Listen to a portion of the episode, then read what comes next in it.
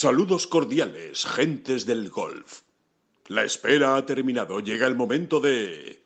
Bola provisional de la Ryder Cup al All Course de San Andrews. Así como transición no está nada mal. ¿eh? Ya, quedó, quedó atrás y, muy, muy analizado, muy hablado eh, lo que ocurrió en Whistling Straits. Ya habrá tiempo para hablar de todo lo que se viene por delante para Roma, pero ahora ya eh, nos metemos de nuevo, digamos, en la, en, la, en la batalla del European Tour, sobre todo, y en ese inicio del, del PGA Tour con presencia importante de jugadores, tanto en el Alfred Dunhill Links Championship, que se juega esta semana en el circuito europeo, como en el Sanderson, donde recuerden que Sergio García defiende título. Aparte, hemos hablado con Fátima Fernández Cano, nueva tarjeta del LPGA Tour para el golf español. Espectacular la gallega en nuestra sección de bola provisional de Fátima Fernández Cano. Y le vamos a dar muy buenas noticias tanto de Tenerife como del Open de España. Estén atentos porque si todavía están pensando si van o no van al Open de España, igual le damos una buena idea. Empezamos no son las flechas la culpa del indio, que no son las flechas la culpa del indio. Si hay viento, si llueve, no influye en el swing, no importa si es marzo, noviembre o abril. La culpa del indio, la culpa del indio, la culpa del indio, la culpa del indio. Hola, ¿qué tal? Muy buenas, saludos a todos y bienvenidos a esta bola provisional que parece que viene con las aguas más calmadas, ¿no? Después de la Ryder Cup que tanta agitación siempre provoca y, tanto debate, sobre todo, y tanto análisis por cómo se produjo ese, enfrentamiento entre Estados Unidos y Europa. Y ahora es como una semana de transición, ¿no? De, volver a, la realidad, al día a día de los eh, circuitos, pero desde luego eh, con, con, muchísima, con muchísima emoción, porque estamos en el final de European Tour y hay mucho en juego, y encima en un torneo que, mm, que, yo creo que es un, es un torneo que, genera sensaciones muy ambivalentes, por decirlo de alguna manera. ¿no? Eh, por un lado tiene cosas muy chulas y muy bonitas, como por supuesto el escenario. Por otro lado el tema Pro pues tiene su gracia por los famosos, pero por otro lado se hace tedioso. En fin, que, uno no sabe con qué quedarse. David Durán, muy buenas, ¿qué tal? ¿Cómo estás? ¿Tú, tú qué eres? ¿De qué, de qué sensación te quedas con, con Alfred Ángel? Pero antes de nada te hago una pregunta. ¿Ya no vamos a hablar de la Ryder Cup? Con F, ¿no? Ya, ya está rendido, ya está rendido. No, todavía hay que hablar de la Ryder Cup. Yo sé que la gente todavía quiere seguir hablando de la Ryder Cup. Esto se ha acabado ya de la Ryder Cup. Así con Z, ¿eh? Sí, sí. Ah, Ryder Cup con, F. Ryder Cup. No, no, con Z. Ah, Cup, con Z. Ryder Cup. Debería llamarse así la sección. Vamos a hablar ahora de la Ryder Cup. que, mm, eh, ¿Quieres apuntar algo de la Ryder Cup? Eh, estás en tu programa. Se, habla mucho de cómo difieren o sienten todos, ¿no? Los ganadores y los perdedores. Sí. Eh, pues toda la, tremenda, el tremendo tsunami que siempre es una Ryder Cup, cómo les, cómo les afecta, si para bien, si para mal. Y yo creo que a quienes nos deprime un poco es al resto, ¿no? Aficionados, periodistas, que te quedas ahí un poco como como vacío, ¿no? Después de tanta tanta emoción, todo te parece poco ya, ¿no? Bueno, pero esto dura esto dura nada hasta que hasta que hasta que eh, hasta que empiecen a jugar otra vez, realmente. Pero sí sí que te quedas ahí con una sensación, ¿verdad? De, de que te ha pasado algo por encima, ¿no? Eh, porque es un acontecimiento que estás esperando tanto, sobre todo en este caso, ¿verdad? Tres años. Sí que como que luego dices, ya está, ya, ya ha pasado la radio, ya, ha acabado. ¿Y ahora qué? no? Y ahora te quedas con la sensación, bueno, ¿y ahora qué? Eh, sobre todo una, un año como este, una temporada como esta en la que ha habido seis grandes, la Ryder Cup, o sea, es que hemos tenido muchísimos acontecimientos muy juntos, muy pegados en el calendario, y ahora de repente mira hacia adelante y dice, bueno, y la próxima gran cita, que no sea evidentemente pues todo lo que hay en juego todas las semanas, que es que, que ya, bueno, que, les vamos a contar, ¿no? De, de lo emocionante que es, pero es verdad que uno mira hacia adelante y dice, ah, que hay que esperar a abril, ahora, hasta que llega el, el máster de Augusta, ¿no? Claro, después de tanto y, todo tan pegado, pues se hace como que queda demasiado eh, ahora mismo, ahora mirando hacia adelante, ¿no? Sí, bueno, a mí, mira, a mí si me permites un último apunte, o penúltimo, ¿no? Vamos, a dejarlo siempre en penúltimo. Después de mirar, ¿no? Así por, por afición, vamos. Pues mil números, situaciones, eh, posibilidades, eh, digo fundamentalmente mirando a Europa, ¿no? Sí. Ah, Hay como, se ha despertado como una cierta alarma, ¿no? Eh, tiene su lógica después de la paliza, ¿no? Pero realmente eh, creo que, es- que- que a, a veces estamos confundiendo todos, ¿eh? Me parece. eh, dos planos que son distintos. Uno es el, el de la media edad americana, ¿no? Parece que por el hecho de que Estados Unidos con un equipo mm, pues con el equipo más joven de su historia después del, del, del inaugural, del de 1927. Sí. Eh, por, por ese hecho parece como que ya o, o- o vas con un equipo de 20 añeros o no vas a tener nada que hacer nunca, ¿no? Claro, que, que- Estamos que- que Estados Unidos ganó porque era un equipo joven, vamos. Más o menos. Exactamente, ¿no? Y en realidad Estados Unidos ganó porque, porque era un equipo con gente muy buena, eh, todos entre, en el top 20 del mundo. Exacto. Luego, que sean jóvenes, encima, eso coincide y... y- y- y- No, lo que te invita a y- pensar es que pueden estar varios años así. O sea, que- que cuidado. Exactamente, ¿no? O sea, que, que- que- que ese equipo va a tener proyección, pero, pero no significa que tú obligatoriamente, o que Europa en este caso obligatoriamente, tenga que enfrentar un equipo muy joven, ¿no? no es que no, no, no son conceptos eh, que estén relacionados, no lo veo así, ¿sabes? Totalmente, Sobre todo cuando tienes un ejemplo muy, muy reciente, ¿no? De equipo, en, en 2014 Estados Unidos va también con un equipo muy, muy joven, eh, eh, prácticamente había la misma diferencia de edad entre ambas escuadras en la media, ¿no? Sí. y sin embargo Europa gana con cierta comodidad, ¿no? Mm, Al final, Europa es lo que ya dijimos en su momento, y si quieres, con eso ya lo recordamos y cerramos. Al, Sí. final, al final, Europa que probablemente no tenga un vivero tan bestial donde claro. elegir, pero, pero si realmente consigue recuperar a, a- o sea, dos años son muy largos y si realmente hay jugadores que se vuelven a que recuperan su nivel, un nivel ya demostrado en sus carreras, es. pues Europa volverá a dar la talla. Y, y- y vamos a montar algunos nombres, que yo creo que algunos ya los citamos. Por ejemplo, para mí uno muy claro es Danny Willett. Sí. Danny Willett tiene ahora mismo, pero, pero dando la edad también, ¿no? Para, te quiero decir que Sí, tampoco es situar, un problema el, el- situar. el de la edad, ¿no? Sí. Danny Willett tiene hoy, a día de hoy, 33 años. En la, Euro- en la Ryder de, de Roma tendría 35. Eh, no parece ideal. tampoco una edad, eh, no parece que sea una abuelete, ¿no? Eh, Thorbjörn Olesen, que vamos a ver cómo, cómo- ¿Cómo si realmente consigue reordenar Sí. su vida y su carrera, pero que es un pedazo de jugador, ¿no? Como ya se vio, por ejemplo, en los individuales de París. Sí. Bueno, pues Olesen tiene ahora mismo 31 años, es que es casi de la generación de. Pues prácticamente tiene la edad de Candra, ¿eh? Y no anda tan lejos de los eh, Thomas, Speed, de Chambó, que tienen ahora mismo 28 años, ¿no? Olesen va a tener 33 en la, en la Ryder de Sí. Roma, ¿no? Eh, Luego hay un nombre que yo creo que ya diste tú, o, o del que estuvimos hablando, que es Martin Keimer. Martin Keimer tiene 36, llegaría con 38.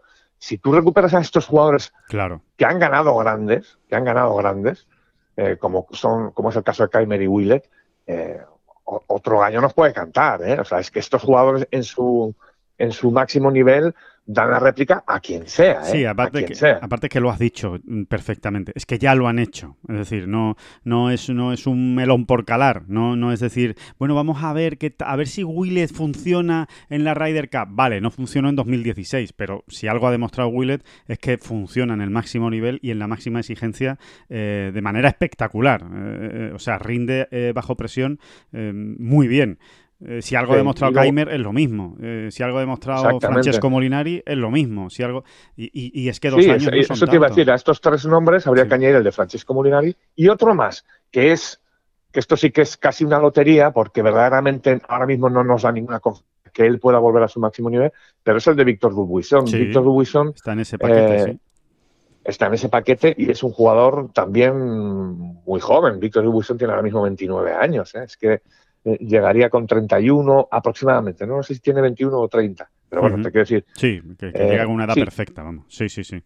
Sí, y, a- y Eh, aparte de Dubison encima sí que ha demostrado lo que es capaz de hacer en una Ryder, que fue Llegaría con, espectacular. si tiene, tiene ahora mismo 31, llegaría con 33. Y un último nombre, el de Thomas Peters, ¿no? que ahora mismo tiene 29 años. Eh, eh, estamos dando la edad para, bueno, que son jugadores que están todavía, que pueden llegar todavía en, en su, Bueno, en plena en madurez. su máximo, Ujú. en plena madurez, en su máximo apogeo. O sea, te quiero decir, en cuanto tengas a, a- a unos pocos de estos que hemos dicho, ni siquiera hacen falta todos, que recuperen su nivel, los unes a los Ram, McIlroy, Hopland, Fleetwood y Lowry, ¿Y Hatton? y, y Hatton, y ojito con lo que va ocurriendo. Más luego los jovencitos que vayan entrando, tipo Geogard, tipo Horsfield si Horsfield tal, tipo Adrián Arnau si diese verdaderamente el salto, eh, tipo Migliochi, ¿no? Eh, más eh, pues el, el, el, veterano de turno. El veterano de turno, exacto. O los veteranos de turno, que podrían ser perfectamente Sergio y Rose, Sergio o Rose, en fin.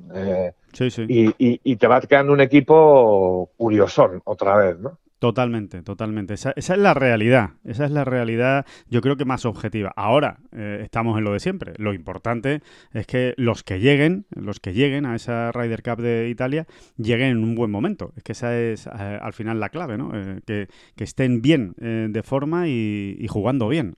esa, yo creo que van más por ahí los tiros de lo que ha ocurrido en, en, Whistling Straits que cualquier otra cosa. La diferencia ya sabemos que existe. La diferencia sobre el papel a lo largo de todo un año ya sabemos que existe. Esa es irrefutable y va a seguir existiendo. en, Italia, eh, de nuevo, el equipo americano va a ser mejor que el equipo europeo. O sea, no, no, no, hay, que, no hay que esperar a, a ver qué ocurre dentro de dos años. No, no, no, va a pasar. O sea, por media de ranking mundial va a ser mejor el equipo americano que el equipo europeo. Ahora, no es lo mismo eh, calibrar un año entero que una semana de competición, que tres días de competición. Ahí es la clave, ¿no? Eh, estar muy bien, muy bien esos tres días, ¿no? Y eso es lo que no ha pasado eh, con Europa en, Estados Unidos, en esta, en esta Bueno, eso, eso, eso y que el ranking mundial efectivamente es la prueba del algodón que no engaña. O sea, es que Europa ha llegado con muy poca gente en el top 30 mundial, muy, pocos, ¿no? Y eso al final es por algo, ¿no? Es por algo.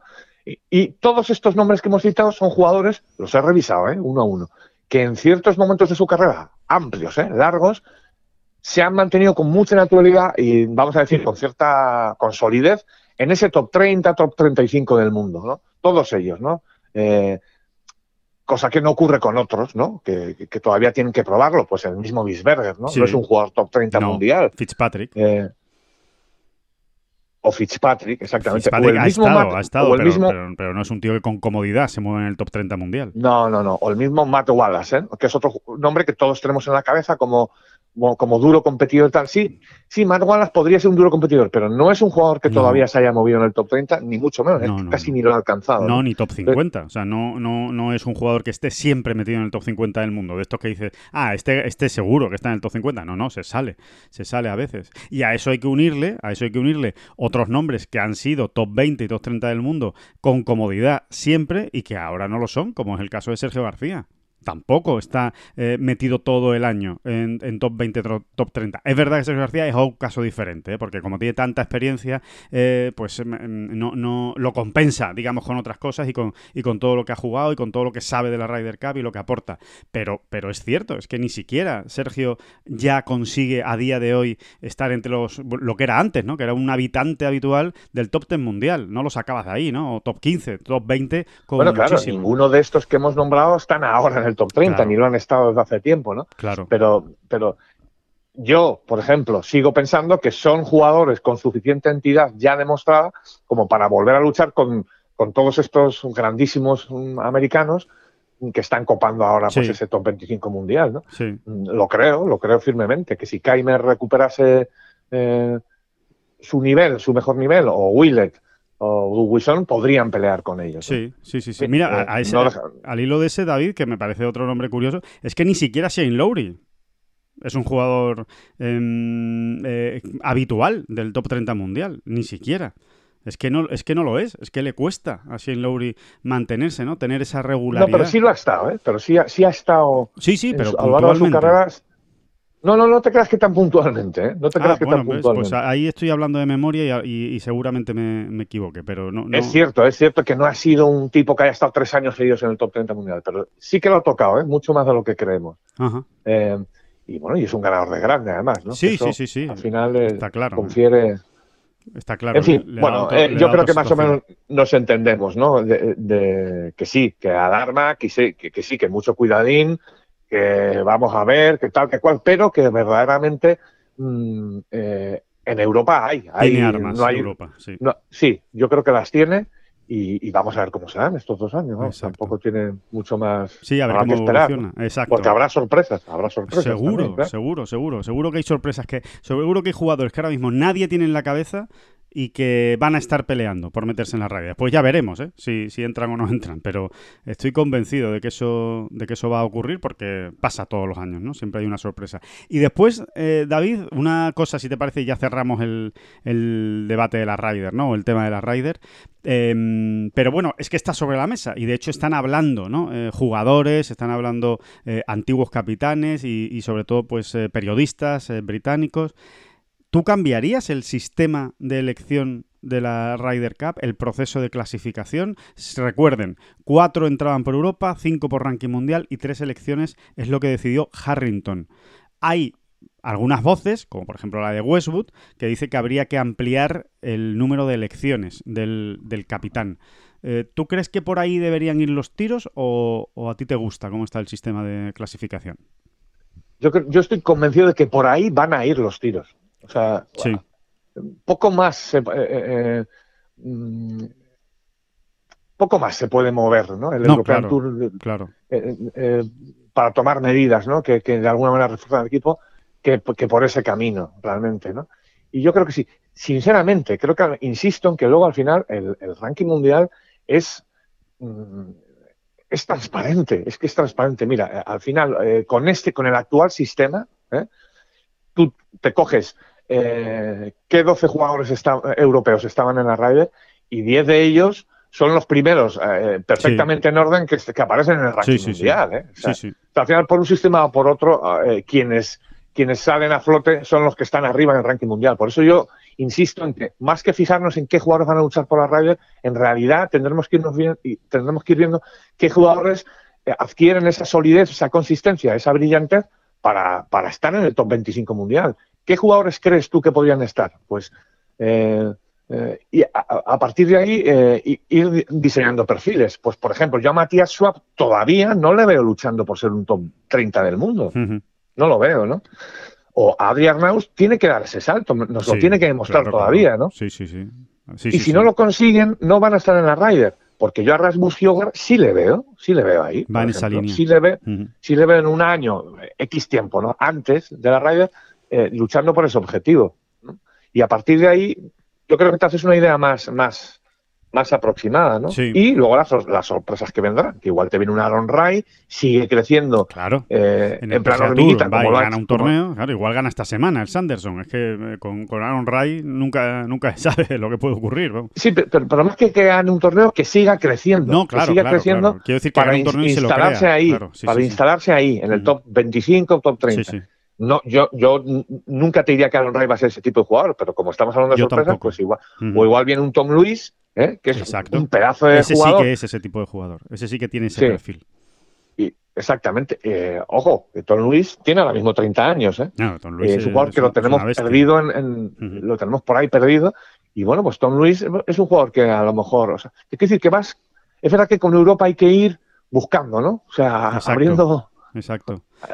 Sí, sí, sí, sí, eh, abriendo cajones, ¿no? ah, mira, se está aquí Tom Luis. Sí, estaba aquí. Venga, venga, pues. Claro, claro, pues a ver qué hace, ¿no? A ver si es capaz de, de meterse en la, en la pelea, ¿no? Y en la, y en la batalla. Pues, pues sí, pues... Pero sí, sí, sí. No, no, te extrañe que a lo mejor cambien eh, el proceso de elección y, y, y al final el, el, capitán disponga de más invitaciones. Pero no, van a ser muchas más, ¿eh? También estoy de acuerdo contigo. También estoy de acuerdo contigo. No van a ser muchas más. No se va a volver loco eh, Europa ahora y va, a decir, venga, pues seis selecciones para el capitán. No lo creo, no lo creo porque, porque al circuito europeo hay que darle su sitio. Y al final la Ryder Cup la organiza el circuito europeo por la parte europea. Y lo que no va a hacer es echarse piedras contra su tejado y contra, y contra su circuito. Con lo cual, obviamente, las cuatro entradas por el circuito europeo yo creo que no se van a perder en absoluto. Habrá cuatro jugadores que se clasifiquen por los puntos conseguidos en los torneos del circuito europeo.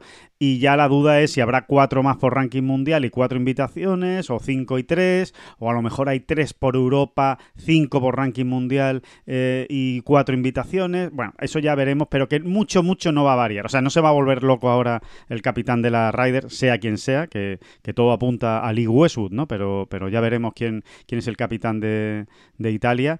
Em, Mira, Alejandro, eh, que igual me llevo una sorpresa. Eh, con ese sistema, vamos a, vamos a poner un sistema de seis selecciones, ¿vale? Sí. Y con esto cerramos, si quieres. Sí, eh, a ver cómo hubiese quedado el equipo en esta ocasión. A ver si nos sale un equipo que a priori. Se- seis o, selecciones bueno, y qué eh, dejas, tres y tres, tres clasificados por Europa y tres no, por dos y cuatro, ¿no? Dos, y, cuatro. Vale, dos y cuatro. Entonces, por, por circuito europeo hubiesen entrado John Ram y Tommy Fleetwood, Sí, ¿vale? Y luego, Por por, ranking mundial. por- por ranking mundial, entrado cuatro. habrían entrado. Eh, ¿Quiénes habrían entrado? Es que no tengo aquí el orden. Ah, no, sí, sí, perdón. Eh, por circuito europeo hubiesen entrado John Ram y Tommy Fleetwood, sí. y por la lista mundial habrían entrado McIlroy, Hopland, Casey y Fitzpatrick. Ajá. Esos No, y, Hatton. Y Ha- Hatton, Hatton antes que Fitzpatrick, ¿no? Sí, sí, sí, exacto. McIlroy, Hopland, Casey y Hatton. Bueno, no es mala cosa haberse quitado a Fitzpatrick. No es mala cosa, ¿eh? Entonces, no- Pobre Fitzpatrick, no, pobre igual, Fitzpatrick. que igual me estoy llevando una sorpresa y sí cambia más la cosa lo que parece. Entonces, a partir de ahí, te cedo, te cedo lo- Me- me los- las invitaciones, ¿no?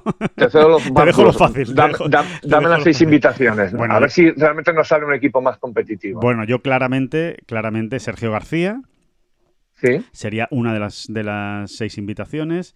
El- otra invitación para mí Justin Rose, Shane Lowry, ya van tres.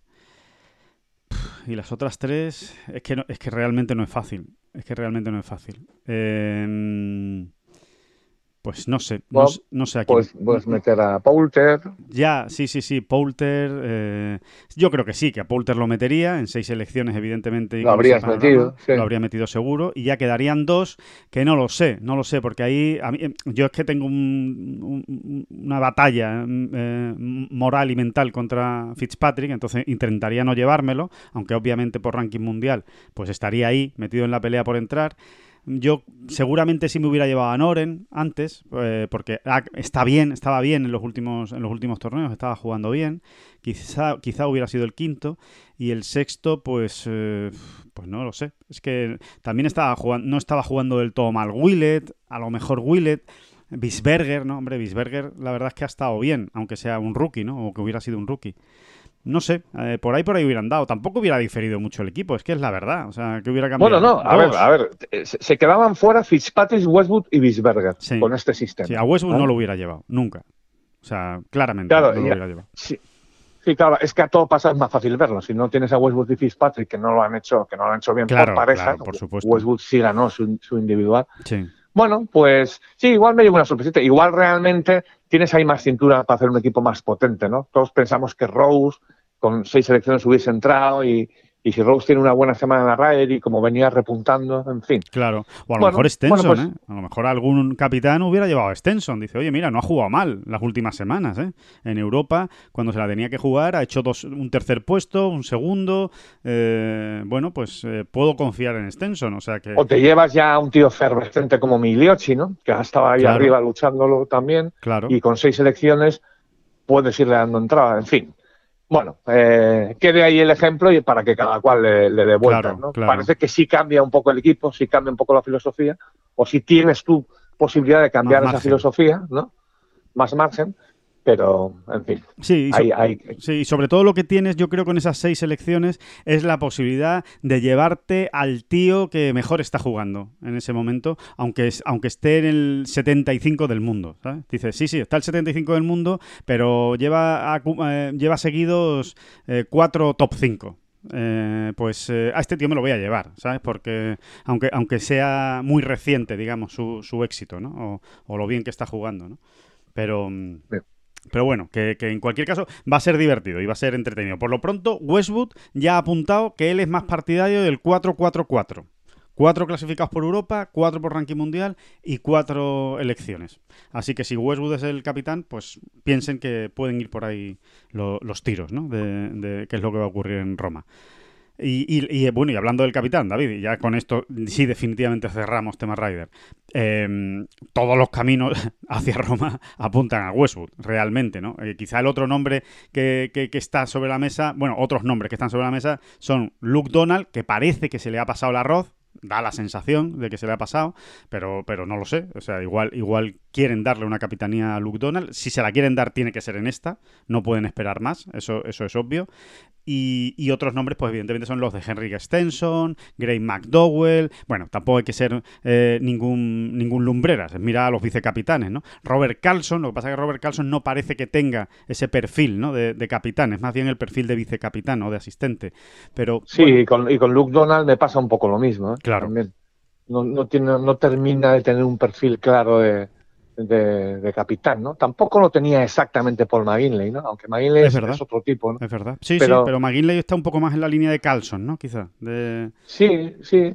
No, y que a lo mejor es lo que te viene bien, ¿eh? Tampoco Steve Stricker a priori es el mega capitán, ¿no? sí, sí, sí. Eh, eh, con, no sé qué, con, con, el, con ese carisma y tal, ¿no? y fíjate, ¿no? ¿no? parece el líder, ¿no? Para llevar a un grupo, ¿no? Eh, de, que todos van a una con él, ¿no? ¿No? Es, es un tío más bien tranquilo y, y, de, otro, de otro estilo, ¿no? De, de capitanía.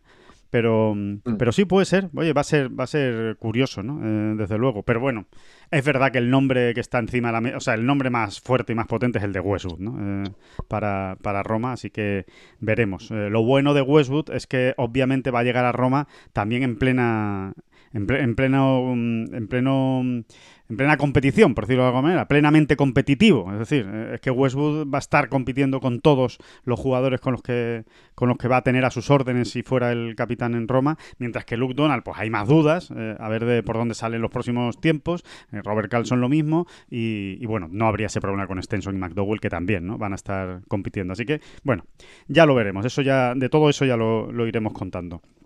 Eh, David, esta semana, eh, Alfred Angel, eh, Links Championship. Em, te leía esta semana en Ten Golf eh, una, una, previa, un reportaje muy interesante de, que hay que ver lo mal que se le ha dado al golf español este torneo. Has, nombrado el torneo y estoy buscando madera para tocar. Estás nervioso. Es una cosa... entre unos sudores fríos, ¿no?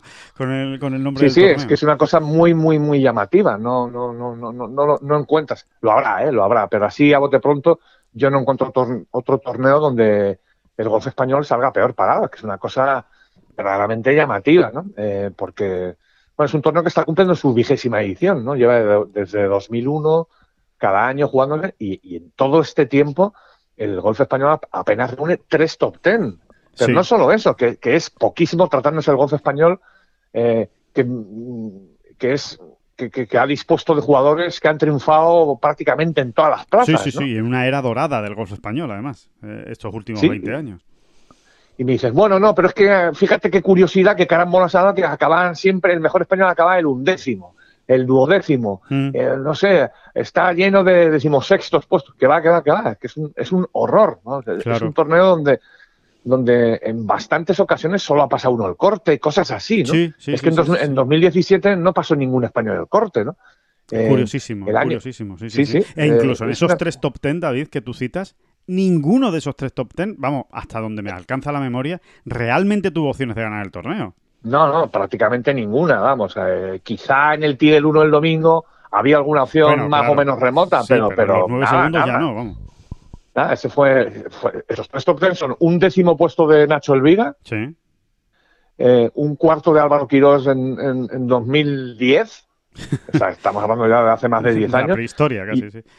Y, un quinto, he dicho, de Quirós, y un cuarto, que es el mejor resultado de un español en este torneo, de Rafa Cabradella en 2009. O sea, que es que estamos hablando de Nada, nada, de, poquísimo bagaje. éramos, éramos jóvenes, éramos jóvenes nosotros cuando, cuando ocurrió aquello. Sí, sí, sí, sí, totalmente. Es, es curioso, es curioso. Eh, es tremendo, es tremendo. Es una cosa muy, muy llamativa. Eh, en fin. Será el eh, tema amateur, será el tema amateur que no, que no, que no le va al, golfista español, eso de competir con, con un amateur. No sé, pero desde luego algo es. Sí, como, o que llega en un momento que a todos les pilla todavía como no sé, es que es muy, es muy complicado. Es el cambio de estación. Igual es el cambio de estación. venimos del, del calor eh, español, que aquí sigue haciendo bastante calor, y allí, cuidado, mm. allí, allí van a estar todos con gorritos, manoplas y lluvia. Sí, pero están todos, están todos. Y al final eh, hemos visto también a españoles ganar torneos en condiciones complicadas, ¿no? Hemos visto a,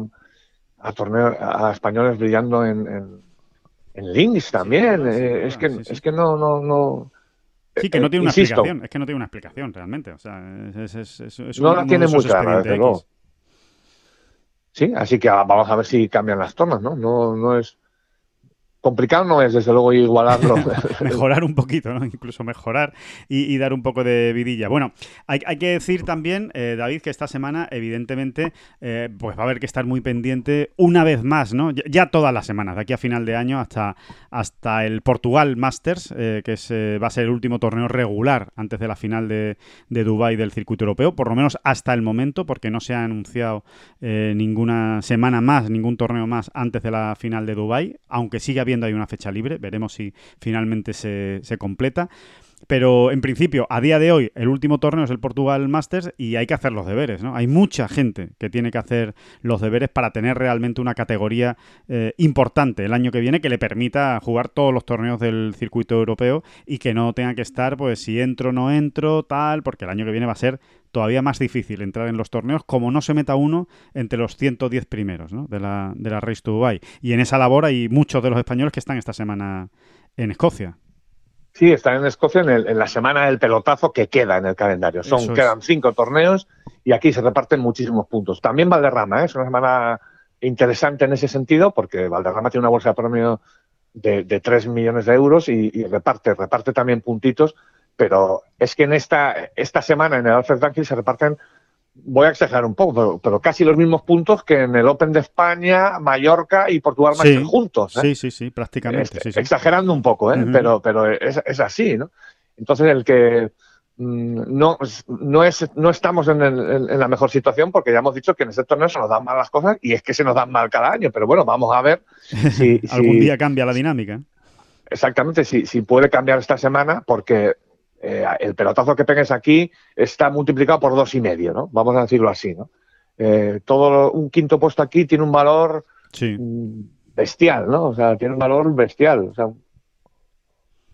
es así, ¿no? O sea, un quinto puesto aquí corresponde a un a más de un segundo puesto en el Open de España, por ejemplo, eh, para hacernos una idea. exacto, o sea, que es que realmente es... Sí, sí, es, es, un, es, uno de esos torneos definitivos, o sea, que puede ser definitivo. Por supuesto es que cualquiera que acabe entre los cinco primeros, prácticamente cualquiera, tiene la, tarjeta asegurada, de los españoles, ¿eh? que están ahí peleando por, Sí, y muchos de ellos, que es muy interesante también, eh, con un sí, incluso con un octavo, noveno, incluso décimo puesto, muchos de ellos, ¿eh? Eh, se meterían provisionalmente entre los 60 primeros de la RAIS, ¿no? Y irían eh, haciéndose un hueco ya para esa final que ahora mismo, en la que ahora mismo pues no, están, están solo Sergio y, y, John. y John, ¿no? Metidos dentro de los 60 primeros, ¿no? Solamente, ¿no? y sería una pena, ¿no? Es, muy, poquito bagaje, sí, ¿no? Sí, sí, sí. Aparte que, bueno, creo además, David, que este año siguen siendo 50, ¿no? Que eso cambió. Eh, bueno, no lo sé, no, no, no, no voy a hablar, pero, eh, o sea, tendría que confirmarlo y no me, no me quiero equivocar. Pero, no, yo creo que son 60, ¿no? Cambió a 60, ¿no? No, cambió a 50. Eran 60 y lo bajaron a 50, ¿no? Yo creo. Creo, ¿eh? Pues a, ver, aquí sí que me pillas con los deberes por hacer, ¿no? no, no, juraría, ¿eh? Juraría, pero, pero bueno, como es que eh, eh, comprendan, o sea, mal, mal por nuestra parte de no saberlo con absoluta seguridad, pero también comprendan que es que ha cambiado muchas cosas, con los coronavirus, con las pandemias, eh, se, modificaron este, este, este, tipo de, digamos, de reglamento, pero yo juraría que la última, que, en la última Race to Dubai, final de Dubai, se bajó de 60 a 50 y, y, no sé lo, lo que no sé si habrá vuelto, pero bueno, eh, lo miraremos, lo miraremos y lo, y lo diremos con, con absoluta seguridad para, para, para, la próxima bola provisional. Pero bueno, en cualquier caso, como tú dices, efectivamente, es una gran ocasión. O sea, para, para meterse desde luego en la final de Dubai sí que este es el torneo, digamos, marcado en rojo, ¿no? Junto con el de Valderrama, porque eh, efectivamente para eso sí que hace más puntos, hacen falta más puntos a lo mejor que para meterse entre los 110 o 115 eh, primeros, ¿no?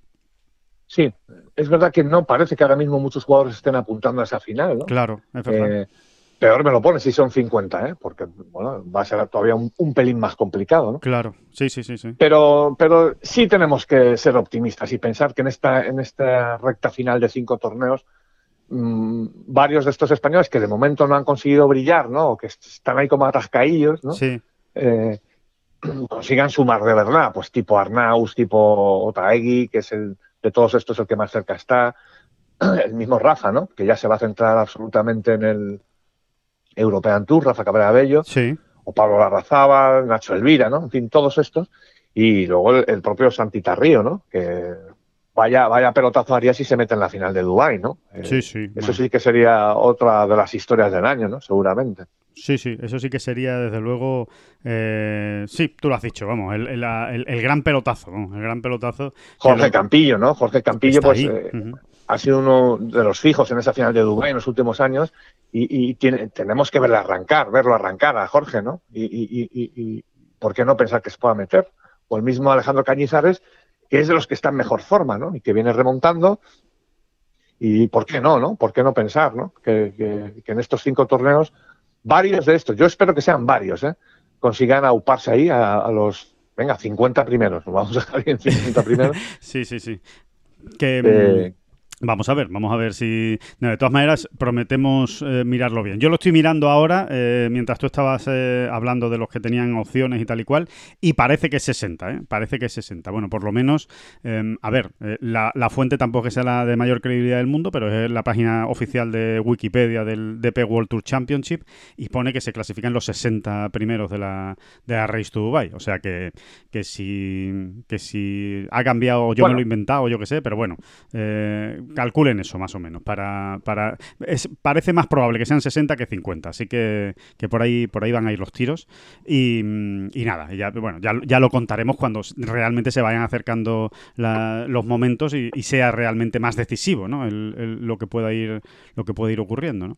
Porque eso también pasa, eh, que, es una buena, que es un que es una cosa buena para todos estos torneos españoles, ¿no? Eh, que se juegan ahora, Open de España, eh, Mallorca, el Valderrama, pues, ¿qué, es lo bueno que tienen? Que como son ya los últimos, todos esos jugadores que están para meterse en la final de Dubai, pues lo van a jugar. Eh, que, son, que son jugadores realmente eh, potentes, ¿no? Y que a lo mejor están fuera por poco y van a intentar meterse en esa, en esa final de Dubai, ¿no? Eso, eso va a redundar en un buen field. De hecho, eh, David, yo creo que, hay que decir que hay muy buena participación en el Open de España la, semana que viene, en ese Acción Open de España. Em, así a bote pronto, pues eh, hay nombres, por supuesto, John Ram, ¿no? que, es el que, hace que todo reluzca ¿no? o, brille con, más, con más fuerza, ¿no? pero por supuesto está Rafa Caberabello, Ben Bisberger, eh, Luke Donald, hay nombres importantes y atractivos que se van a poder ver en el Club de Campo Villa de Madrid. Sí, sí, sí. Eh, yo creo que va, está Olesen también, está Chris Wood, que bueno, no deja de tener ese nombre, eh, su nombre. Sí. Está Ming, ¿no? que yo creo que es un, super jugador para tenerlo en un Open de España. Luego están todos los españoles, ¿no? que al final eh, aportan la salsa, ¿no? aportan. es lo más importante.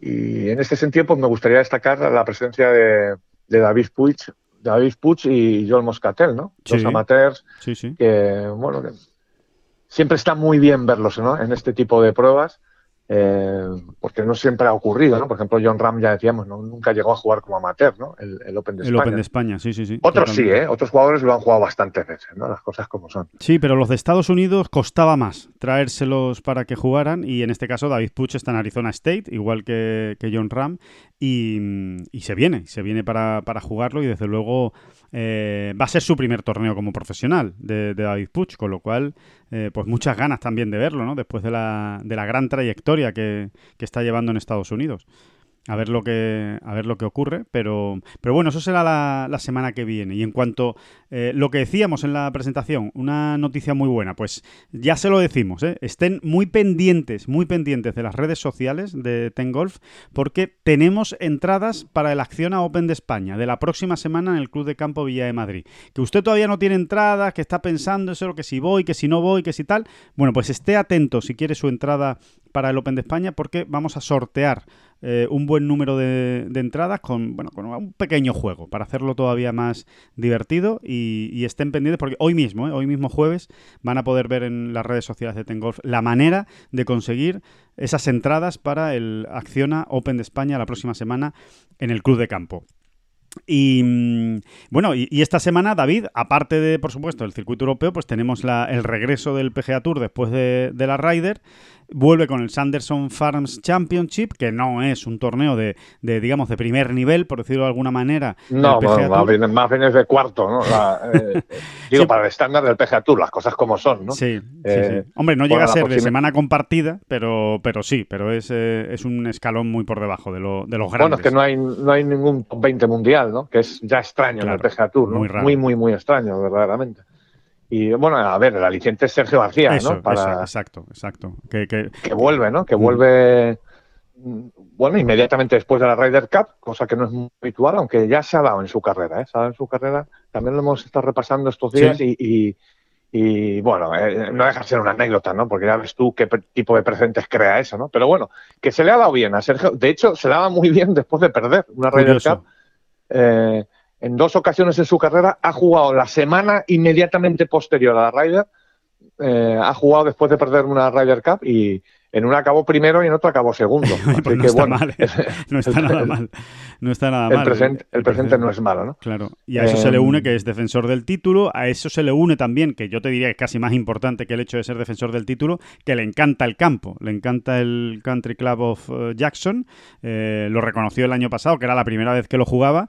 Y, le encantó. Un diseño pues clásico, parecido, con sus similitudes a, a Valderrama y en el que todavía yo por lo menos, ¿eh? yo creo que muchos aficionados al golf en España todavía guardamos ahí en la memoria y en la retina ese golpazo en el hoyo 18 para, para terminar de amarrar ¿no? y, de, y de ganar el torneo ante la resistencia de Peter Malnati, ¿no? que era el, jugador que estaba apretándole ahí hasta el, hasta el final, pero la verdad es que pegó un tirazo en el 18 espectacular, eh, Sergio, del estilo de algunos que ha pegado en esta, en esta Ryder Cup, ¿eh? todo hay que decirlo, pero, pero realmente, bueno, cerró el torneo con un tiro de estos de crack eh, a, un metro de la bandera para, hacer verde y, sentenciar el torneo.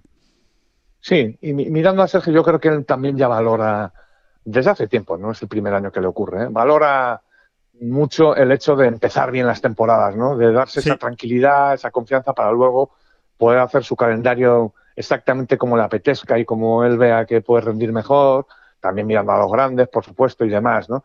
Em, y, mirando al ranking mundial también, ¿no? ese afán de Sergio, lógico y absolutamente normal en este tipo de jugadores de, permanecer en el top 50 mundial al precio que sea, ¿no? Eh, sí, yo creo que puede ser muy importante. Vamos a ver si Sergio se le ve tranquilo, se le ve bien y él, pues eso, ayer decía que, que todavía no le ha venido el bajón de la Ryder, bajón de desgaste, ¿eh? de ese desgaste físico y, y, emocional, ¿no? y que, espera hacerlo bien, ¿no? Es un campo que, como tú muy bien has dicho, se le, entra, le entran por los ojos y ahora lo que tiene que hacer es lo que hizo el año pasado, ¿no? Que es coger 60 greens en regulación. eh, nada menos, nada menos. Exacto, más del 80%, ¿no? Ahí, eh, pues por ahí, por ahí van a pasar los, las, las opciones de Sergio García. ¿no? Sí, hay que recordar también que en este torneo está Eugenio López Chacarra, el, el amateur español, el jugador de Oklahoma State, que, mm, que, bueno, va a jugar su segundo torneo del PGA Tour. Ya jugó en Mayacoba en 2019, donde falló el corte.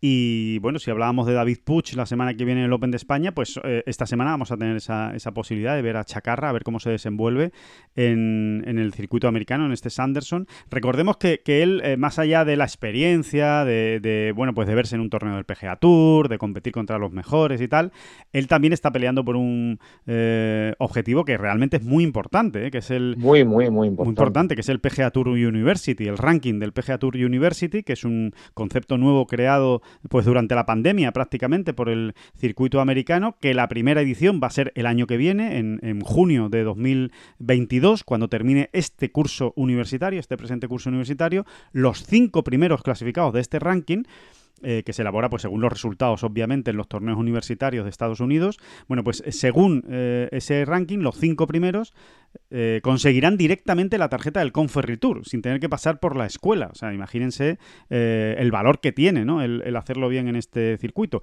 Y hasta el top 20, que no está mal, o sea, del puesto 6 al puesto 20 de este ranking, consiguen tarjeta de los circuitos satélites, es decir, Latinoamérica, China, Canadá. En definitiva, que lo que consiguen los jugadores son derechos de juego para el año que viene sin necesidad de tener que pasar por las escuelas, que siempre es más lotería, ¿no? Con lo cual, em, ni que decir tiene que un corte pasado esta semana en el Sanderson Farms pues le daría un botín de puntos extraordinario a Chacarra para, para pensar en, en ese top 5. Ahora mismo es sexto el jugador español, o sea que está metido de lleno en la pelea por esas cinco primeras plazas. Pues eso, ¿no? Vamos a ver. Yo creo que es un bonito objetivo, ¿no? Y hasta cierto punto realista, ¿no? Sí. Jugar muy bien el jueves y el viernes y pasar el corte, ¿no? Y luego, pues, todo lo que venga ya, pues será por añadidura, ¿no? Exacto. Y, sí, sí. Y, y, sumar muchos puntos, efectivamente, en, en, ese ranking, que ya ves tú, es que es un, es un, como te cambia la vida, ¿no? Eh, como, como, quien dice, ¿no? ya te digo. Que mmm, David, en breve, en breve, en breve vamos a escuchar a Fátima Fernández Cano, que hablábamos ayer con ella, nos dejaba un mensaje eh, después de la vuelta de prácticas, de la última vuelta de prácticas en Carolina, donde juegan esta semana en el Simetra Tour. Nos ha dejado un mensaje que yo creo que merece la pena escuchar porque recuerden que yo creo que eh, hay que decir que es una de las noticias de la semana, si no la noticia más importante, porque todo lo eclipsa la, la Ryder Cup, pero desde luego para el golf español sí que ha sido la noticia más importante de la semana y es que eh, Fátima Fernández Cano acababa segunda la semana pasada en el Murphy USA El Dorado Shootout, eh, torneo que se jugó en Arkansas en el Symetra Tour y precisamente con ese segundo puesto ha conseguido ya los puntos necesarios para matemáticamente asegurar la tarjeta del LPGA Tour para la próxima temporada. Es decir, ya tenemos una jugadora más del circuito eh, americano en eh, el año que viene en Estados Unidos, ¿no? Lo cual yo creo que es un pelotazo y sobre todo yo creo que tiene muchísimo mérito lo que ha hecho Fátima porque recordemos que el año pasado ya consiguió la tarjeta del LPGA a través del Simetra, que solo se, redu se, redujeron a cinco plazas, y ella consiguió una de esas cinco plazas, pero es verdad que con el tema de la pandemia, el coronavirus y tal, pues eh, todas las que se clasificaron a través del LPGA en esas cinco primeras plazas, pues prácticamente no han tenido opciones de jugar, porque estaban muy atrás en las categorías y no tenían entrada en los torneos, es decir, era una tarjeta muy mala, ¿no? Muy pobre. Sin embargo, esta no, esta ya es FETEN, ¿no? Como, como se suele decir. Esto es un tarjetón que le va a permitir el año que viene pues eh, jugar todos los torneos, prácticamente el calendario del circuito americano, así que, que súper noticia, súper noticia de Fátima Fernández Cano. Pero antes de escucharla, David, vamos a darnos un viajecito que tanto nos gusta por las Islas Afortunadas, ¿te parece? Sí, sí, señor. Es un buen momento para hacer un pequeño alto en el camino y, y hablar de una, de una cosa que, que, nos encanta, que nos encanta en esta bola provisional y que no es otra que de Tenerife, de Tenerife, de su golf, de su turismo, de su cultura, de todas las cosas que se pueden hacer en Tenerife. Y como, bueno, ya muchos de ustedes seguro que reconocerán, porque ya es una voz más que amiga de este programa, de esta bola provisional, pues vamos a hablar con una de las personas que más sabe de Tenerife eh, relacionado con el golf y con su turismo, que no es otro que Carlos Beautel, que es el eh, gerente responsable de Tenerife Golf. Carlos, ¿qué tal? ¿Cómo estás? Muy buenas. Hola. Pues muy buenas tardes, Alejandro. Pues todo nada. bien, todo bien por aquí. Todo bien, muchas gracias eh, por estar una vez más aquí con nosotros en este podcast de Ten Golf, en esta bola provisional y, y bueno, y compartir por fin, ¿no? Que, que teníamos ganas también, ¿no? De, eh, hemos estado contando durante los últimos meses, pues, eh, mucho, hemos dedicado muchas horas, ¿no? En este podcast y, muchas letras de periódico, ¿no? Y, en las webs, eh, pues precisamente a la situación tan complicada, ¿no? Que se estaba viviendo con la pandemia, con el coronavirus, las restricciones, que si se puede viajar, que si no, que si mascarilla, que si tal, que si cual, que si PCR. Bueno, pues también ahora hay que hablar y con mucho más motivo y con mucha más alegría, porque parece que se puede decir, Carlos, que empieza una nueva era. Pues, pues sí, ver, por lo menos yo, yo el, el, sentimiento que tenemos o lo que vemos, más que un sentimiento, es lo que estamos viendo en, en, el, en, en la, en la reserva, sí. es que es que parece que realmente esta vez es, es real, es real, porque sí es verdad que hemos visto eh, durante los últimos meses o incluso al último año, ¿no? Que bueno, ya empieza, van a empezar a venir y a veces subían las reservas, veíamos que la gente empezaba como a quería venir, pero sí. hacía reservas, pero luego se caían, ¿no? Y, y la verdad que, que, hablando con los campos, de hecho yo esta última semana he estado hablando mucho con los campos de aquí de la isla, eh, hoy precisamente estuve en Alabama hablando con, con Brendan, con el director, sí. y, y, realmente el, el, el, octubre y noviembre se presentan muy bien en la isla a nivel del golfístico. La verdad que los campos están viendo eh, un aumento de reservas y, y, sobre todo una estabilidad en esas reservas, ¿no? Sobre todo que no, claro. que no hay caídas, que no hay cancelaciones, que y que la gente, pues bueno, el, el, sentimiento viene un poco por la por la parte de que se ve que hay confianza, ¿no? Que la gente empieza a tener otra vez confianza en viajar, que, es, casi imprescindible, ¿no? Para poder viajar, que, tengas confianza en ir al lugar, ¿no? Sí, al final es lo, es lo más importante, ¿no? Eh, sin ninguna duda. Hay, que, hay que recordar además, eh, Carlos, que ahora es cuando realmente empieza la temporada alta en Tenerife y en, y, en, y en, toda, esa, en toda esa zona, porque eh, evidentemente es ahora cuando encuentras un tiempo que no tienes en otro lugar, bueno, yo no diría el mundo por no ser muy exagerado, pero desde luego en ningún otro lugar de Europa. Sí, correcto. Sí, nosotros la, temporada alta realmente empieza a partir del 15 de octubre aproximadamente en adelante y los meses de noviembre, diciembre, enero y febrero son los de la temporada más alta para nosotros, al contrario que en el resto de Europa que precisamente empiezan a partir de marzo y empiezan a terminar las temporadas altas pues ahora, ¿no? A partir del 15 de octubre, noviembre, ¿no? Entonces, bueno, nosotros tenemos una temporada alta muy especial, eh, somos un destino casi, lo que tú has dicho, casi único, por lo menos en Europa, desde luego yo creo que no hay ningún lugar que, tenga el clima que tenemos nosotros y somos como el único destino referente en Europa, ¿no? Para Y, la verdad es que, y se nota, ¿eh? nosotros los campos de golf, esos cuatro o cinco meses están pues normalmente en, situación normal están, vamos, no cabe nadie. A tope, ¿no? Realmente, sí, a tope. Son la temporada muy alta y, bueno, y la verdad que tenemos, estamos muy ilusionados porque la verdad que ha sido, ha sido un, bueno, un año y medio ya largo, eh, pues complicado, con muchas situaciones complejas a nivel, pues bueno, de todo, eh, emocionales y, y, económicas, ¿no? Claro. Y, y parece ser que, bueno, que se ve la luz se ve bastante más clara ya, ¿no? Y eso es una, una razón para estar pues con ilusión y con ganas, ¿no? Sí, me imagino que además, eh, yo creo que, no sé, es la sensación que a mí me, mm, eh, o, la sensación que yo tengo desde fuera, no sé si me la puedes confirmar, pero eh, yo imagino que será la temporada que se coja con más ganas de, de los últimos, no sé, 30, 40 años en la isla, porque claro, por fin, por fin se vuelve a, a reanudar la actividad, por decirlo de una manera una actividad absolutamente normal. Es decir, oye, como estábamos en 2019.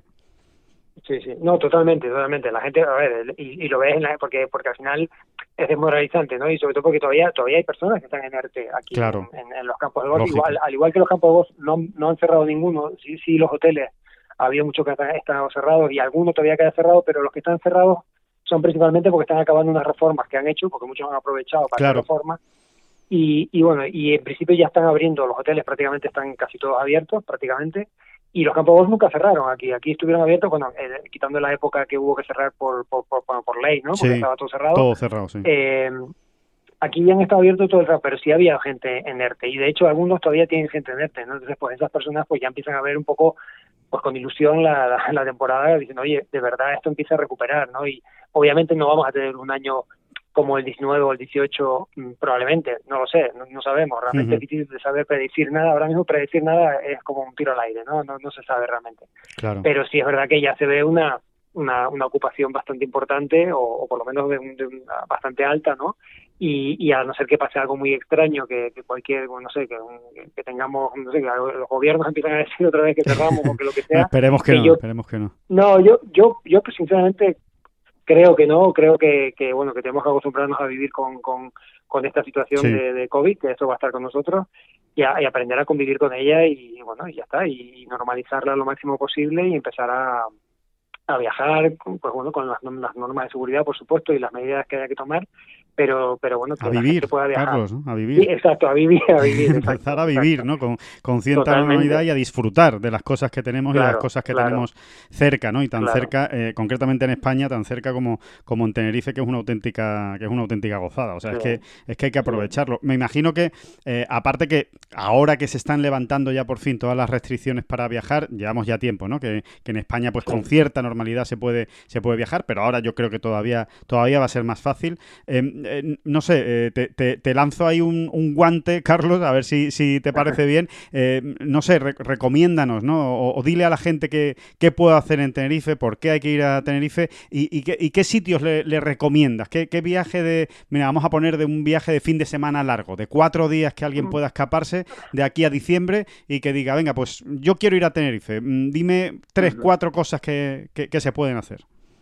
Bueno, pues por supuesto, estamos hablando de golf y por supuesto jugar al golf hay que hay que jugar. Eso es hay fundamental. Que alguno, alguno, de los campos. Eso lo, digo lo primero más que nada para quitármelo de, de, medio porque, bueno, sé que porque tengo que decirlo y además creo que es importante porque los campos que tenemos son maravillosos todos, por supuesto, y cada uno además Hoy, hoy precisamente estaba hablando con un operador que, con el que estaba jugando al golf hoy, y, porque no conocía a Bama, y me decía, dice, la verdad que es increíble que todos los campos, es verdad que, que, bueno, hay cierta similitud, pero cada campo es diferente, ¿no? Y eso es una de las cosas buenas que tiene la isla, que cada campo es realmente como una aventura diferente. Y, y bueno, eh, elegir el que sea o varios. Sí, son campos muy singulares. Carlos. son campos que no te vas a encontrar en otro sitio, con lo cual eh, eh, la verdad es que cuando lo juegas mola mucho. Son campos que te acuerdas. O sea, cuando tú dentro de 10 años dices, ah, me acuerdo todavía en Tenerife cuando jugué, eh, pues en cualquiera de los campos, en Tecina o cuando jugué, como tú has dicho en Alabama, cuando jugué en, en, las Américas, todos, en todos te, te acuerdas porque son muy significativos, ¿no? Totalmente, ¿no? Y además el tema de la lava, el volcán, todas estas cosas que tiene alrededor, muchos de ellos, pues bueno, son, son singulares, como dices, y, que hay que, bueno, que se te quedan en la retina, en la, bueno, en todo, ¿no? En la, en la vivencia que tienes, ¿no? Y bueno, por supuesto, evidentemente, yo, yo una de las cosas que, siempre digo cuando la gente viene a Tenerife es intentar eh, entender que es una isla, pero es una isla bastante grande y tiene absolutamente de todo. Aquí tenemos eh, por supuesto ir al Teide es algo que, que yo yo le recomiendo a cualquier persona que venga a Tenerife y, y que no va al Teide porque conozco gente que ha venido y que no ha ido y de hecho digo no me puedo creer porque ir al Teide es una experiencia eh, es pero aparte que sea la montaña más alta de España etcétera eh, es uno de los volcanes más grandes del mundo o como volcán sí. y, y la experiencia o sea este es una el, el, el, estar ahí y ver no es, es una experiencia que que, que yo yo lo veo siempre y a veces lo tomas como lo das por sentado, ¿no? Pero pero es que es una experiencia increíble. Sí, es que no lo vas a vivir en otro sitio, eso. Exacto. Entonces, ir al Teide es una de las cosas que hay que hacer. Eh, yo siempre recomiendo a nivel eh, eh pues gastronómico, ¿no? Eh, aquí ahora mismo hay, hay, restaurantes de todo tipo, por supuesto, y hay restaurantes con estrellas Michelin, aquí tienes todo lo que tú quieras, la oferta es mm, increíble. Pero yo siempre recomiendo a la gente que intente pues, vivir la experiencia de ir a un guachinche, eh, que es lo que nosotros llamamos eh, estos restaurantes como locales donde la gente vende su vino de su propia cosecha. Y, y, y, está la señora haciendo de comer al fondo. Y, son y se llama Huachinche es un, es un nombre que, se le dio en su momento. Y, y la verdad que es una experiencia que yo recomiendo a todo el mundo vivir porque porque eso sí que es auténtico. Eso no lo vas a ver en ningún sitio nunca, muchas veces los huachinches son garajes de casa pero la experiencia es única, porque el tipo de comida que vas a comer ahí, la auténtica comida canaria, auténtica, auténtica, y bueno, y la gente local, ahí no vas a ver turistas, no vas a ver, claro. bueno, es diferente, es una experiencia que yo recomiendo a la gente que, que lo que lo que lo que lo viva, si, si, si es algo que les atrae, pues yo creo que es algo que hay que vivir. Y si no, pues cualquier restaurante aquí tenemos un pescado maravilloso, tenemos unas papas con mojo que son ya tapa nacional, o sea, es una cosa famosa. Sí. Y, y bueno, tenemos una gastronomía espectacular. Aparte de los vinos que los vinos canarios últimamente, la verdad que incluso con, premios y todo, tenemos muchas bodegas a las que se puede visitar ya, ya se han, bueno, pues han abierto para hacer visitas eh, guiadas por la bodega, te enseñan, te explican, por supuesto, degustaciones y puedes pues bueno pues comprar los vinos que son además vinos ya de un nivel bastante importante no qué maravilla. Y, y cosas más bueno pues en el mar aquí puedes hacer lo que quieras. Eh, deporte de aventura desde el ciclismo hasta tirarte en parapente y en el mar pues imagínate eh, el avistamiento de cetáceos buceo eh, navegar en, en un velero y ver el atardecer no sé, si te pongo, me pongo a decir cosas igual necesito dos semanas. claro, claro. O sea, de hecho, lo que hay que hacer es dejar volar la imaginación porque seguro que lo que se le ocurra a, cualquier visitante lo va a poder hacer en, Tenerife, ¿no? Y, desde luego lo, va, lo va a disfrutar, lo va a disfrutar porque damos fe de cuando estuvimos allí eh, con motivo de los torneos del European Tour y, la verdad es que es una, es una gozada. No solo todo lo que se puede hacer, sino la gente que, que está encantada de recibir al, al visitante y que, y que se vayan con una sensación espectacular, ¿no? Para volver, ¿no? Eh, que, es, que, es lo, que es lo suyo. Eh, eh, precisamente, Carlos, te quería preguntar, porque ya que hemos hablado del, torneo, no sé si tenéis noticias del año que viene, si se está trabajando ya. Pues, si, bueno, yo sé pues que lleváis trabajando tiempo, ¿no? Pero si, si hay algo que se pueda confirmar o todavía no. Pues mira, no confirmar nada, la verdad que el, estamos es una de las cosas que hemos discutido el mes pasado, hemos mirado, por lo menos analizado, ver eh, evidentemente la situación que se vivió este año era especial y bueno lo que, la oferta que nos, nos, hicieron para hacer el evento aquí pues era muy muy especial y también fue una de las razones por las que se hizo también. Eh, ahora el, el, presupuesto para hacer un evento de este tipo es bastante más alto claro.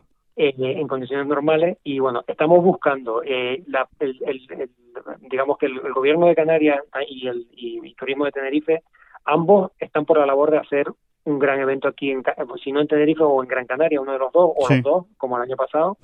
Eh, y se está hablando con diferentes necesitamos inversión privada, ¿no? privada ¿no? Claro. Hace falta sí, sí, si no es si no es el- es casi imposible o sea porque a nivel presupuestario público es prácticamente Claro. muy difícil no pero sí eh, si hay algún estu- y ahora mismo estamos en esa fase de buscar y, y hablar con diferentes bueno pues empresas grandes de aquí o, o que puedan tener intereses aquí principalmente y, y en eso estamos. Eh, sé que en Gran Canaria también se está hablando y hay varias opciones ahí parece ser. Vamos a ver. Eh, a mí personalmente yo, que aunque se haga uno, me parece genial. Claro. Que los dos pues también. Al final que Canarias esté en la tele, que esté en el Tour Europeo, Tiene que es estar. lo más importante. Tiene que Exacto, estar, la verdad es que tiene que estar porque exacto. lo merece como destino, lo merece como Sí, campos sí, de gol, lo sí, merece también como tradición, ¿no? En el, en el propio Total, circuito total. europeo, por jugadores, en fin, Total. eh, por todo, por todo realmente eh, Tenerife, Canarias, bueno, el archipiélago en, en general eh, merece, merece estar en el circuito europeo, a ver si hay suerte y al final esa colaboración que siempre da buenos frutos, ¿no? Entre, entre lo privado y lo público, a ver si efectivamente también esta vez se concreta y se puede hacer ese, ese torneo.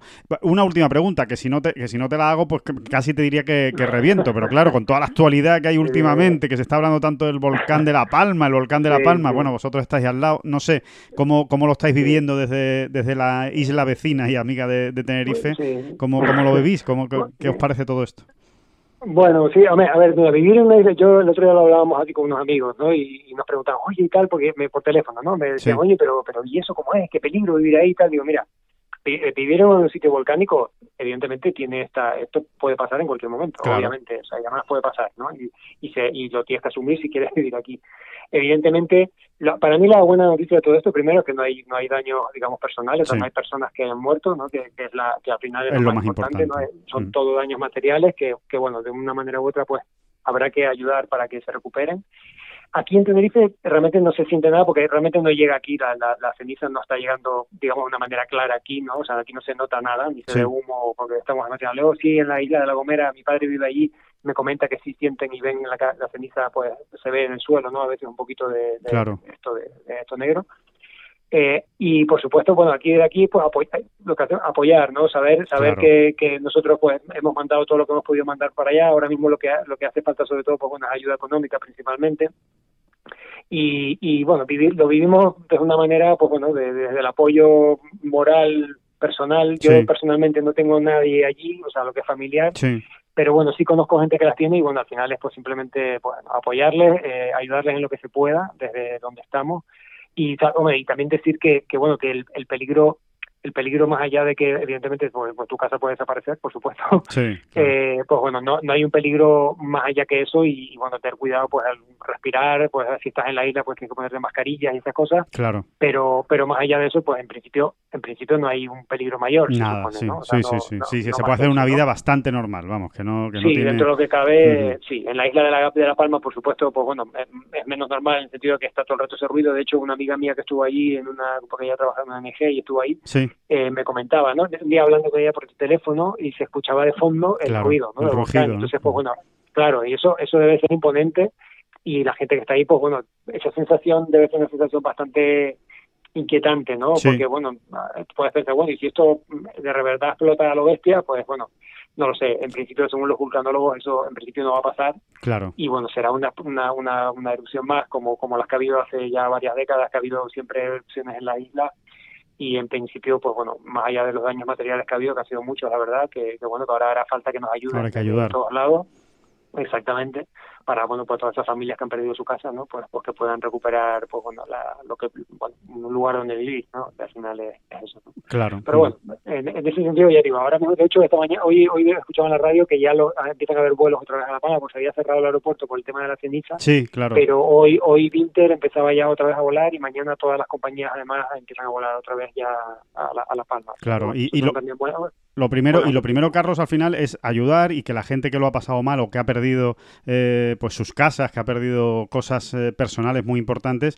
pues que estén arropadas, que tengan una ayuda económica, que tengan un apoyo, que puedan reiniciar sus vidas, ¿no? Y, sus casas, pues con, en otro sitio o, allí mismo o donde se pueda, pero desde luego que, tengan esa ayuda y ese apoyo. Pero por otro lado, oye, también hay que decir que desde el punto de vista turístico, pues no deja de ser también una, una atracción de la naturaleza, ¿no? Un reclamo, ¿no? Porque al final, al final habrá mucha gente que haya estado en La Palma y que diga, bueno, pues yo ahora quiero ir otra vez para ver cómo está, ¿no? O, quiero, no, totalmente. No, de hecho, de hecho, gente que ha ido a ver en la erupción. O sea, yo, yo me lo planteé porque, porque de hecho estuve planteando. Lo que pasa es que al final no, no, no, no pude. Y bueno, todavía está, o sea, que te podría, ¿no? Sí, Pero, pero bueno, mucha gente que. O sea, yo mi idea era ir a ayudar, principalmente porque esta amiga mía, a través de esta amiga, pues íbamos a ir a ayudar y bueno, también verlo, ¿no? Pues bueno, es una, lo que tú dices, es un espectáculo de la naturaleza que, que, bueno que verlo pues también es imponente. Bueno hay muchos volcanes que, sí hay muchos hay muchos volcanes que, que lo hacen en, en, Sicilia Tarenda que lo hace el Vesubio también lo hacen. Hay muchos volcanes que, que tienen erupciones con, relativamente continuamente no o sea que se pueden ir a ver y que, que son atracciones hasta turísticas no entonces, bueno, pues, el, a ver, evidentemente siempre es un tema muy delicado de hablar porque, porque bueno, pues evidentemente cuando es una desgracia para una persona, pues a lo mejor es como una atracción para otra, ¿no? Entonces, bueno, pues yo creo que al final hay que hay que aceptar que esto está pasando, eh, hay que lo, más importante, por supuesto, lo que has dicho antes, ayudar hasta a las personas desde un punto de vista psicológico, emocional y, por supuesto, económico. Y, bueno, y evidentemente, pues bueno, sí, evidentemente hay cierto reclamo turístico, eh, y además La Palma ahora mismo está en todas las televisiones, mm, no, voy a decir del mundo, pero bueno, a nivel europeo en todos lados. Ya a mí me han llamado amigos de, Argentina, me han llamado, oye, ¿qué pasa ahí? ¿Qué, está pasando? Claro, claro, es normal, si es que al final está, efectivamente, ¿no? Es una, es una, es un reclamo constante, ¿no? De, información y al final, oye, pues está, se está mostrando, ¿no? También ahí el, el archipiélago y hay gente que está buscando y dice, oye, y a ver esto dónde está, pues, ah, mira, está, está aquí Tenerife, está aquí tal, o sea que que, obviamente es, una, eh, es, un añadido, ¿no? Es un añadido. Eh, así que bueno, vamos, vamos a ver qué es lo que, qué es lo que pasa y desde luego Em, nada, eh, eh, simplemente volver a mandar ánimos y, mucha fuerza, mucha energía y, que llegue toda la ayuda para, para los palmeros y que, que tengan esa, esa, esa bueno, esa, eh, por lo menos ese empujón, ¿no? Que les permita volver a, salir adelante. Y, nada, y sobre todo, y sobre todo, recordar y recomendar a todo el mundo que, vaya a Tenerife, Carlos, que, visite la isla, que juegue al golf en Tenerife y que, y que disfrute de Tenerife en el fondo.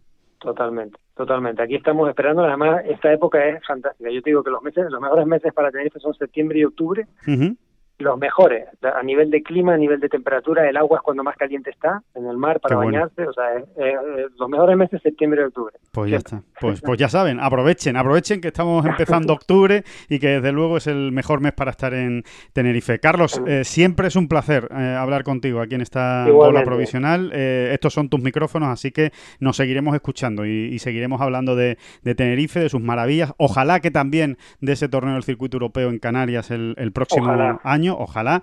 Y, en cualquier caso, pues disfrutar de la temporada alta que empieza ahora mismo y de la llegada masiva, seguro, de muchísimos visitantes que van, que van a tener a disfrutar. muchas gracias a ti por el apoyo y por estar ahí. Muchas gracias. Un abrazo, Carlos. Hasta luego. Venga, un abrazo.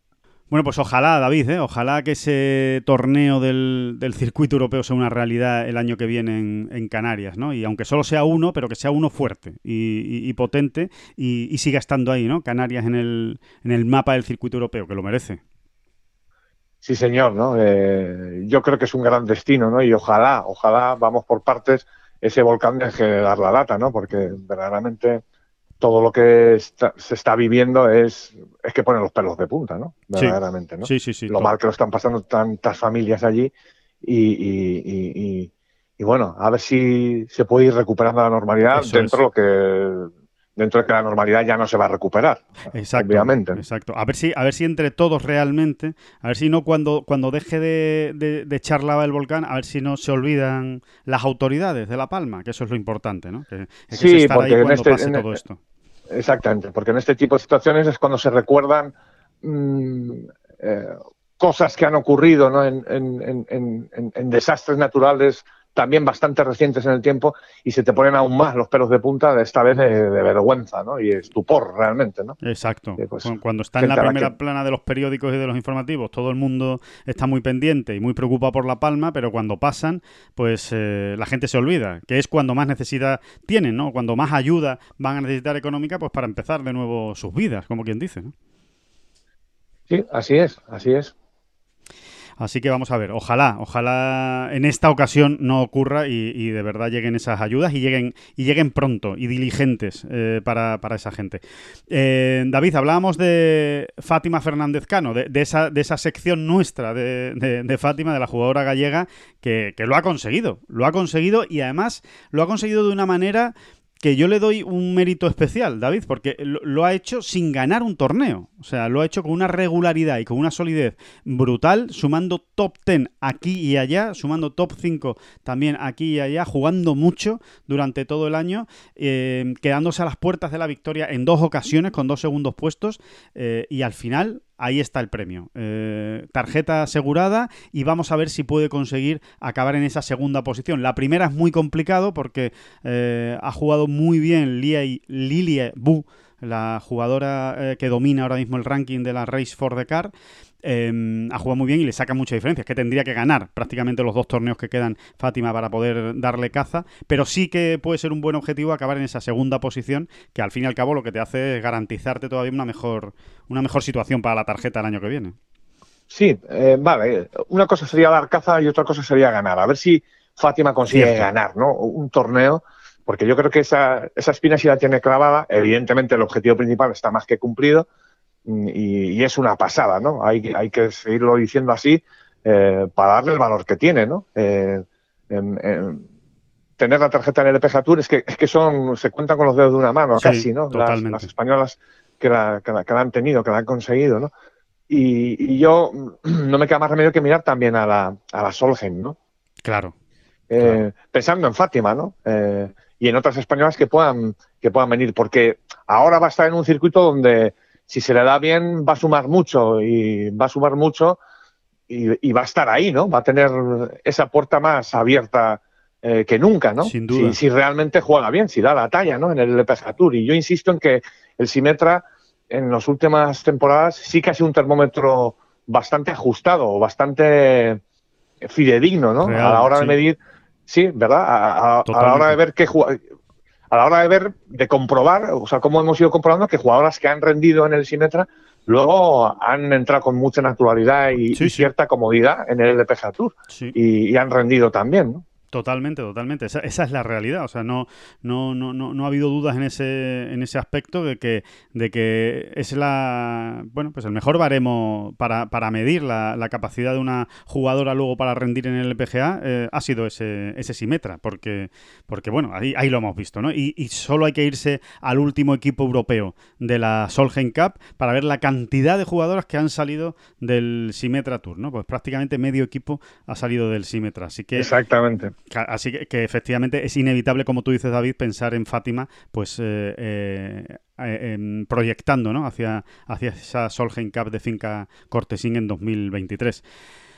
Vamos a escuchar a Fátima, que nos dejaba este mensaje lleno de alegría y también de emoción, mucha emoción por parte de la gallega. Súper, súper contenta de haber conseguido el objetivo. El objetivo de la temporada era, bueno, ya sabes que este año, pues hombre, tenía tarjeta de la LPGA pero al haber sido año COVID año pasado, pues no, no, era completa, era muy limitada. Entonces, nada, mi objetivo este año era conseguir tarjeta completa, ya sea por la, LPGA o por el Simetra. Y claro, como no, como no conseguí eh, entrar en ningún torneo al principio del, del LPGA, pues nada, me quedé en el Simetra. Y, y, la verdad que, hombre, pues muy orgullosa de, haber, de haberme mantenido así muy, muy, muy paciente eh, y, hombre, eh, con una actitud muy, muy, muy positiva para poder alcanzar el objetivo final que es el de la tarjeta de la PGA. La verdad que el, domingo en cuanto, bueno, en cuanto llegué al 2018, eh, ya para ganar estaba complicado el torneo, pero miré, miré a, la, a la tabla y vi mi nombre ahí de segundo y ya dije, ya está, esto, esto consigue, esto, con esto conseguimos suficientes puntos, suficiente dinero para asegurar la tarjeta. Y no, no puedo explicar la sensación que tuve mirando al hoyo 18 desde el green y decir, anda que no, que no ha costado. O sea, me saltaban un poquito las lágrimas, la verdad. Y volviendo, de hecho, en el coche después, desde que finalizó el torneo, pues llamando a la gente, diciéndoselo, se me saltaban las lágrimas, la verdad, porque ha sido un camino, pues, hombre, duro, eh, difícil, con muchas subidas, muchas bajadas, mucho de todo. Y la verdad que nada, que estoy súper contenta, súper agradecida a todos los que, los que han estado ahí detrás de mí, ayudándome en todo, en todo momento y confiando en mí y, creyendo en mí. Y nada, la verdad que no he parado de sonreír desde un poco ayer que me desperté y, y lo hicieron oficial y ya pues como que todo se hizo un poco más real. Eh, tengo muchísimas ganas de competir y quiero en el PGA. Ya he competido este año una vez y yo creo que tengo el nivel de estar ahí y nada, va a tocar trabajar duro para, para poder conseguir más, más objetivos, por supuesto. Y nada, bueno, todavía ahora quedan dos torneos aquí, así que nada, vamos con todo. Aún no he conseguido la victoria esa que se me está, se me está resistiendo un poquito. Entonces, el objetivo estos dos, pues ganar. Eh, ya está la tarjeta asegurada, pero, pero aquí el trabajo todavía no, no está terminado. Quedar primera en el ranking es un poco complicado porque el Liabu, la verdad que ha tenido un año fantástico y va, de primera por, por mucho, pero por lo menos mantener en segunda posición y ya te digo, ganar un torneo sería, sería increíble para terminar el año, la verdad. Sería un año, un año como de ensueño. Bueno, se le saltaban las lágrimas, David, a, Fátima eh, cuando comprobaba que efectivamente, efectivamente ya era una realidad, ¿no? Cuando ya le decían, eh, oye, que sí, que no te preocupes, que pase lo que pase en los dos torneos que quedan, en la final del Simetra y en el de esta semana en Carolina, tú ya tienes la tarjeta, a ti no te va a echar nadie de esas 10 primeras, ¿no? Y, decía, bueno, pues, eh, pues nada, tanto, tanto trabajo al final eh, merece la pena, ¿no? Eh, es, que, es, que, es que es muy complicado, Y mucho más lo decimos, ¿no? Sin haber dado el pelotazo. O sea, muy, muy bonitas las palabras de Fátima, la verdad. Sí, y, yo insisto en lo mismo. ojalá esta tranquilidad ¿no? y esta confianza que el, que, le, ha dado esta noticia, obviamente, le sirva para, rematar, ¿no? Porque seguro que ella lo está buscando, Mau. Seguro, segurísimo, ¿no?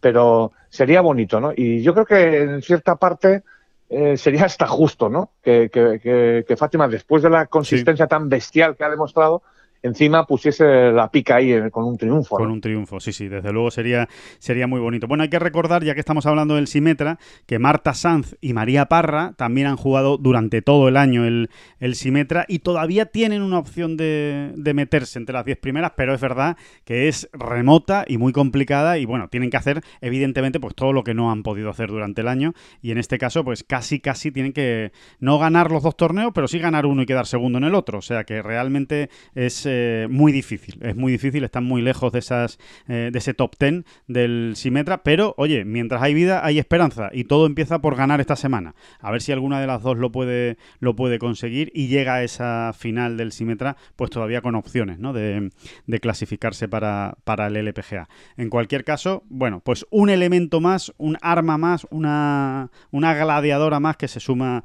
al LPGA Tour en Fátima Fernández Cano.